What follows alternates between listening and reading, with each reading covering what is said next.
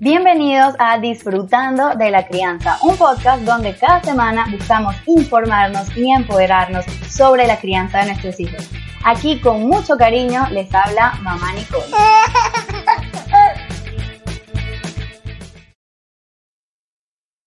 Muy, muy buenos días, mamis y papis. Bienvenidos a Disfrutando de la Crianza. Espero que aquellos que me estén escuchando estén eh, disfrutando de un tiempo mucho más agradable del que tenemos en este momento en Madrid, que está lloviendo y está súper nublado y hace un frío horrible. Pero bueno, ojo, tengan en cuenta que es posible que me escuchen quejarme del clima muchísimo. Soy una persona tropical que está viviendo en Europa, donde hace frío y todavía no me acostumbro. Pero bueno, vamos de una con nuestro tema de hoy. Y fíjense que eh, hay algo en particular que es mi enemigo a muerte, por decirlo de alguna manera, y es la frustración parental. Si hay algo que a mí me molesta y es algo contra lo que lucho en mi día a día, eh, es contra la frustración parental. Eh, y eh, me he dado cuenta a través de, bueno, de trabajar con mamás y con papás y, con, y a través de mis formaciones, me he dado cuenta de que hay como, como una regla que para mí está clarísima, ¿bien? Y es que el nivel de frustración parental es igual a la brecha que existe entre nuestras expectativas y la realidad. Voy a darles dos segundos para internalizar lo que les acabo de decir. El nivel de frustración parental es igual a la brecha que existe entre nuestras expectativas y la realidad. ¿Y por qué digo que la frustración parental es mi enemiga?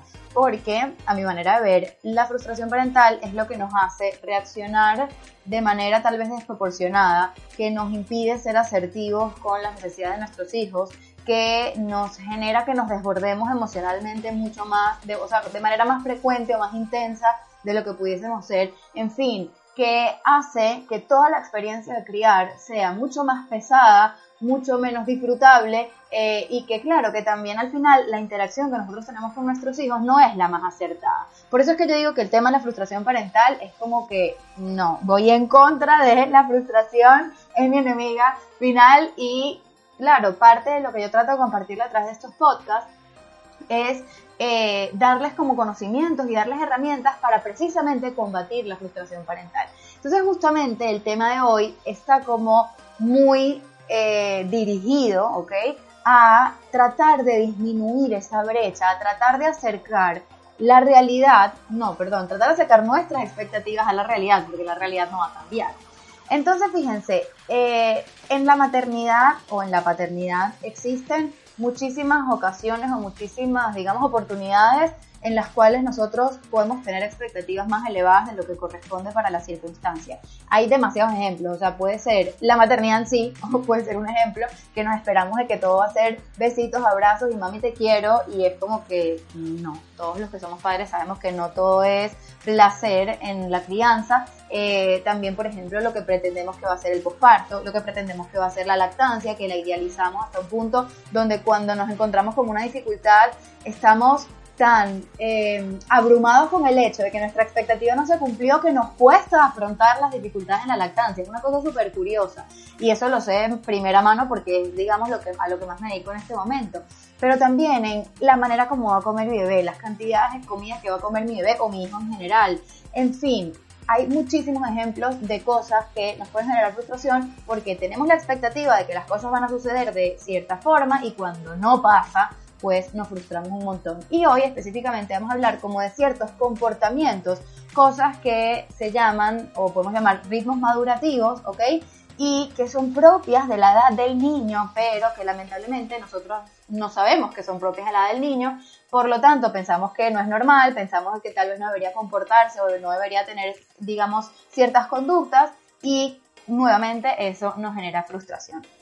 Es por eso que la crianza informada está tan relacionada con ayudarnos a disfrutar de criar. eh, y es una de las bases fundamentales de esta filosofía. En la medida que nosotros tenemos información, vamos a poder ajustar esas expectativas, disminuyendo esa brecha y llevando a que disfrutemos mucho más del proceso de criar.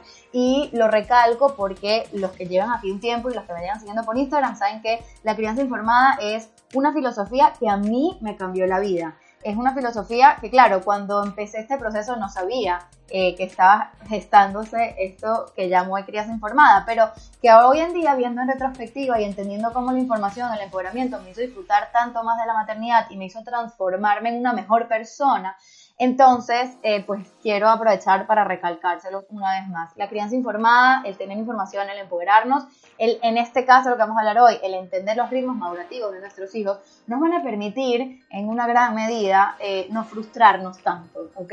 Vamos a poder atacar a ese enemigo a muerte que tengo yo. Pero además tenemos un problema que a mí me parece gravísimo, ¿ok? Y es una cosa que yo no entiendo. Es como un fenómeno eh, que para mí no tiene explicación. O sea, por alguna razón que yo desconozco, y si hay por aquí algún sociólogo que me lo pueda explicar, me encantaría que se ponga en contacto conmigo, la sociedad en general no tiene claro lo que es normal en el desarrollo de los niños. Y a mí me impresiona con lo avanzada que está la evidencia científica, con eh, los conocimientos actuales sobre la importancia en inteligencia emocional, en desarrollo en general de los niños, que todavía haya mitos tan arraigados. Es algo que no, me cuesta muchísimo entender. Y bueno, no es algo nuevo para mí. En la lactancia, hasta el sol de hoy, todavía también hay demasiados mitos y en la alimentación también. O sea, yo estoy trabajando en las tres áreas donde aparentemente hay más mitos, pero bueno, sí es importante que sepamos que, eh, por lo menos a mi manera de ver, ya me dirán ustedes si están de acuerdo o no, pero los estándares de cómo debe comportarse un niño están súper desfasados con la realidad. Entonces, claro, esto es complicado porque a nosotros los padres nos van generando como una matriz de opinión que ya está sesgada, donde nos, donde nos genera como esa expectativa de que nuestro hijo tiene que hacer A, B y C, porque la sociedad lo piensa por razones que desconozco, y que cuando nos vamos a la realidad vemos que eso no sucede y eso, tarán, nos genera frustración. Entonces, claro, tenemos que saber que lo que se oye en general tal vez no sea lo más alineado con eh, la información más actual y nos sirve como precedente para decir, ok, estoy recibiendo lo que me dice mi mamá, mi abuela, el vecino, el carnicero, porque todo el mundo se mete, eh, déjame verificar si eso realmente es así, ¿ok? Y yo creo que esa es la actitud, déjame verificar. Entonces, uno de los ejemplos más claros de cuando la expectativa que tenemos no es como, como la adecuada, yo creo que es como el rey de las expectativas, es el tema de la independencia del niño. ¿Ok? Eh, y voy a empezar con esto así como un ejemplo, pero después voy a ir enumerando como que ciertas cosas que yo he notado que son ritmos madurativos y que a veces no lo sabemos.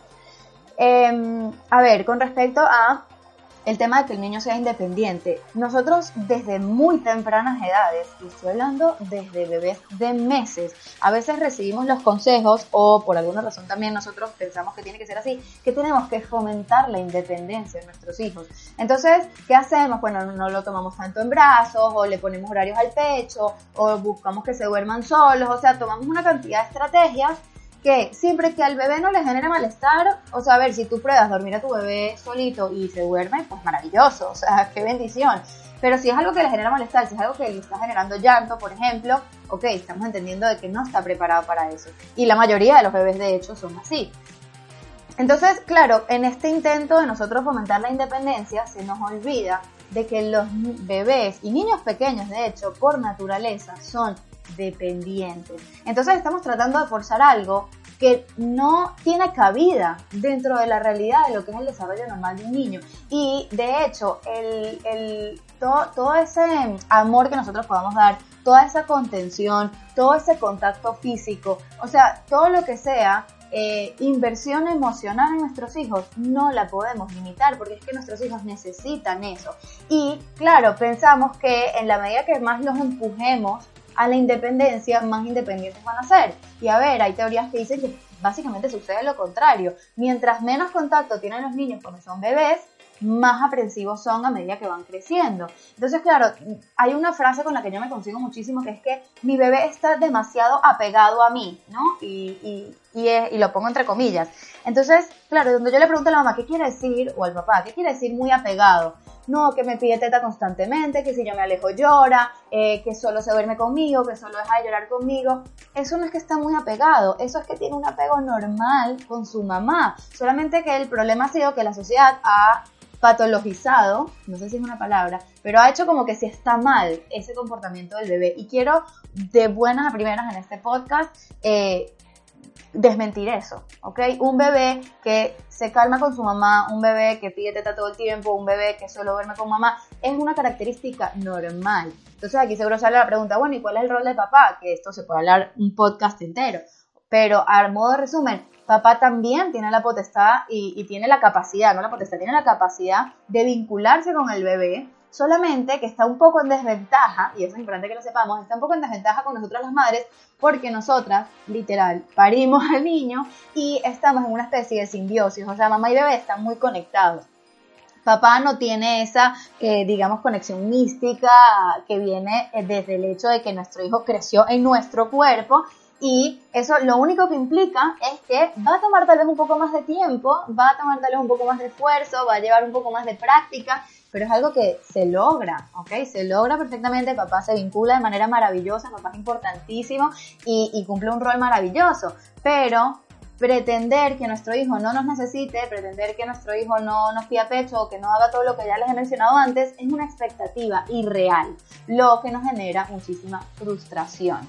Entonces, fíjense, ya un poco para entrar como en los pequeños ítems que les quiero, que les quiero mencionar, sí quiero hacer la aclaratoria de que aquí no hay una regla y quiero que tengamos mucho cuidado con la información que les voy a dar, que no es así como algo súper literal, es una referencia, sobre todo en cuanto a tema de edades, es una referencia eh, en cuanto a lo que se puede esperar o no de cada niño. ¿Por qué? Porque esto puede cambiar de acuerdo a las capacidades motoras del niño, las capacidades cognitivas, evidentemente al nivel de maduración, el hecho o no que maneje el lenguaje, esto cambia de manera impresionante la manera como interactuamos con nuestros hijos y también los antecedentes, ¿ok? Em, hay veces que los niños tienen ciertos comportamientos que tal vez no son tan propios de la edad, pero hay que tener en cuenta el contexto, qué pasó en la vida del niño antes que pudo haber desencadenado este comportamiento que tal vez ya no corresponde. Entonces, eh, a ver, ante la duda, ¿ok? Si ustedes después de escuchar esto y de buscar más información, ¿ok? No se queden solo con esto, pero si después de buscar más información encuentran de que, oye, tal vez algo dentro de mi hijo no está dentro de los parámetros normales, o por lo menos hay algo que me genera sospecha,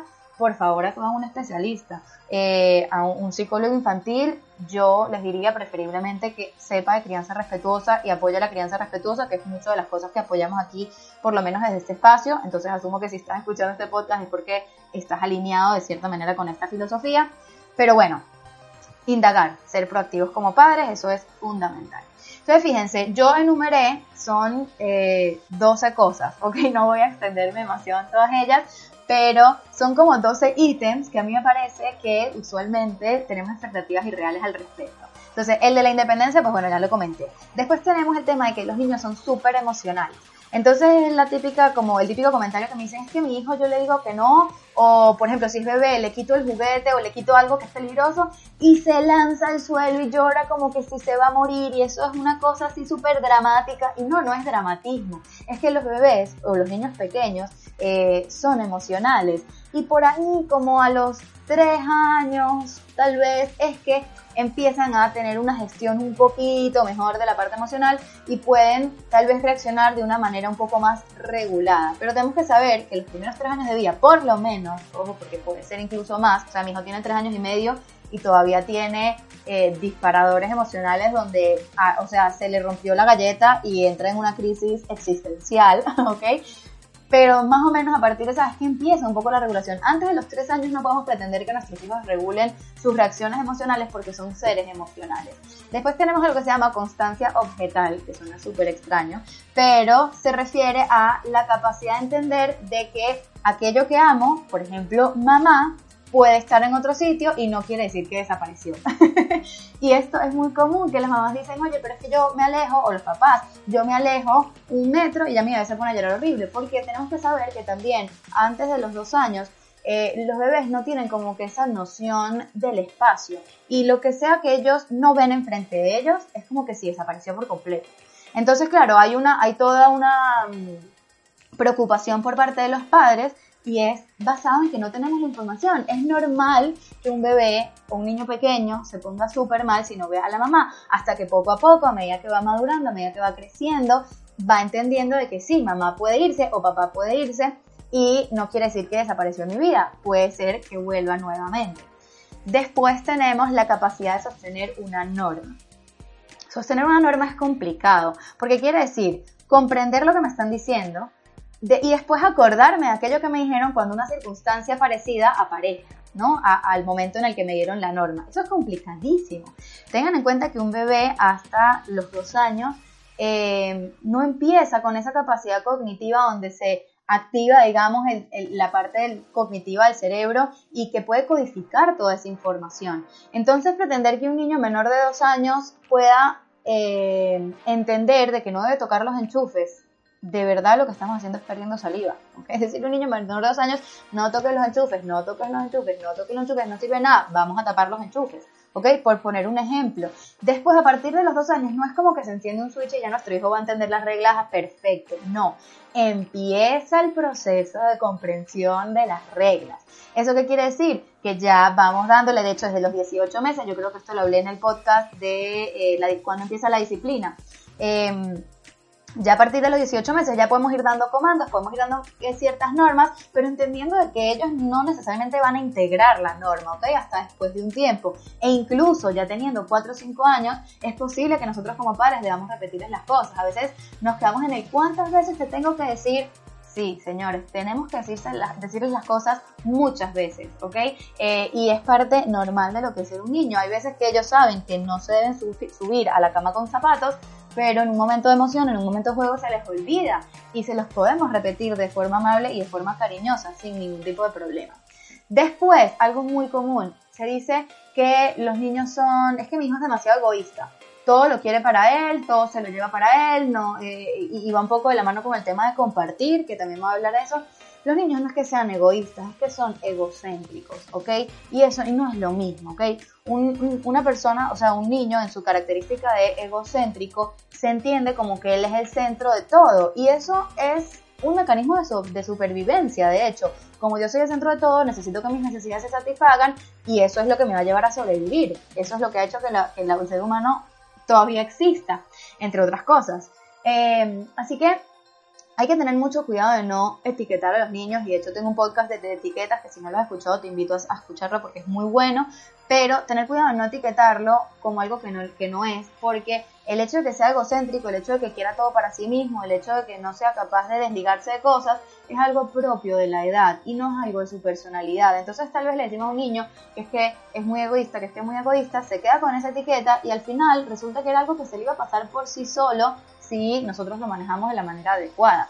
Después, con el tema de compartir, tenemos que saber que eh, los niños no son capaces de desprenderse de sus cosas eh, hasta cierta edad. O sea, yo podría decir, por lo menos según mi experiencia, porque es que no, no he encontrado como una evidencia que me diga, mira, tal edad ya, o sea, porque es algo tan relativo, pero por lo menos según mi experiencia, no fue sino hasta los tres años tal vez que mi hijo empezó a entender de que puede ceder un elemento que es suyo y que después se lo van a devolver. Porque normalmente está ese miedo de que no se lo quiero dar al otro porque siento que después no va a regresar a mí. Y eso es normal. Entonces a veces también etiquetamos a los niños de que no les gusta compartir, de que no saben. Y es una lástima porque es algo súper propio de la edad. Otra cosa que es muy propia de la edad es que son incapaces de postergar el placer, ¿ok? Un niño que quiere algo, lo quiere ya, ¿ok? Y esto es muy común em, en niños hasta de 5 años, según lo que he leído. Y, a ver, se empieza a regular, se empieza a regular de nuevo a partir de los 2-3 años.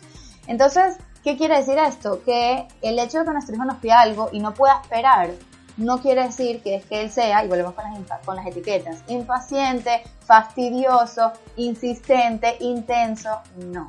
Es que es propio de la edad y le cuesta postergar el placer. Entonces, eso no quiere decir que vamos a responder a sus, eh, no sé, a sus demandas de forma inmediata todo el tiempo, que eso además es imposible, ok, incluso si quisiéramos hacerlo no se puede, pero sí tener un poco más de comprensión. Y tener un poco más de empatía, por lo menos esa es la invitación que yo les hago. Después, no tienen noción del tiempo, ¿ok? Eh, tampoco tienen mucha noción de la irreversibilidad. Ellos les cuesta entender que si hay un jarrón y se rompe, ese jarrón no se puede recuperar. Entonces, claro, cuando un niño rompe algo porque tiene la necesidad de tocar, que esto también es propio de la edad, eh, y nosotros decimos, viste, es que lo rompiste, ya mami no lo puede usar, y entramos como en este desbordamiento, tenemos que saber que dependiendo de la edad del niño, tal vez eso que le estamos diciendo para él no significa nada, porque él no entiende el hecho de que un objeto no se puede recuperar a su estado original. Entonces, de nuevo, a partir de los 2-3 años es que ya ese concepto de la irreversibilidad pudiese empezar a aparecer, pero de nuevo es un proceso. Entonces, em, saber de que cuando un niño tal vez rompe algo porque está explorando, la solución, digamos, más eficiente es tratar de no poner cosas al acceso de ellos que se puedan romper porque la realidad es que ellos van a necesitar explorar, que eso también es propio de la edad eh, y que lo, también lo tenía aquí apuntado, em, y, y, es muy difícil nosotros explicarle que no lo puede tocar porque se puede romper. O sea, primero que estamos pretendiendo que el niño vea algo que para él es a largo plazo y que después trate de integrar un concepto de que las cosas una vez que se rompen no, hay, no se puede revertir. Entonces eso puede llegar a ser un poco complicado.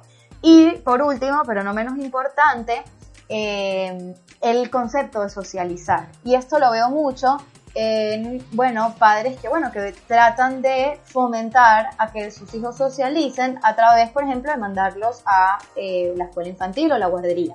A ver, si nosotros como padres trabajamos eh, y queremos y tenemos la necesidad de llevar a nuestros hijos a la guardería, aquí no hay discusión. Pero si somos de los pocos padres que nos podemos dar el lujo, porque me incluyo, de elegir si queremos llevar a nuestro hijo a un centro educativo, tener en cuenta de que el hecho de que vayan a socializar o no en el centro educativo no debería ser un, un, un, parámetro a tomar en cuenta. O sea, sí es verdad que los niños necesitan contacto con nuestros niños, pero eso se puede conseguir fácilmente teniendo playdates o llevándolos al parque o cosas así, pero he notado que existen muchos niños que son escolarizados de manera temprana eh, como en beneficio a que socialicen. Y la realidad es que también antes de los 2-3 años los niños no tienen muchas capacidades de socialización. Ellos pueden interactuar con otros niños. Están jugando con la palita, le quito la palita de la arena, él me la quita a mí, peleamos, lloramos, después se nos olvida, eh, comemos arena juntos, ¿ok? Pero no hay una verdadera socialización, no hay una verdadera eh, interacción social en la cual hay turnos, en la cual comparto, en la cual hay unas normas sociales establecidas. No, no existe eso antes de los 2-3 años. Entonces, eh, a ver, el tema escolarizar o no es súper amplio y no quiero ahondar demasiado en él, pero entender de que la escolarización temprana no es ideal de acuerdo a las necesidades de los niños, Obviamente, si tenemos que trabajar y no hay opción, pues no hay opción, pero si sí tenemos la opción de elegir, asegurarnos de utilizar el criterio adecuado para elegir si los llevamos o no a, la guardería. Entonces, bueno, yo les dejo como esta, como que está este inciso sobre la escolarización, pero sí, el punto es entender de que los bebés antes de los 2-3 años difícilmente van a socializar en el concepto completo de la palabra.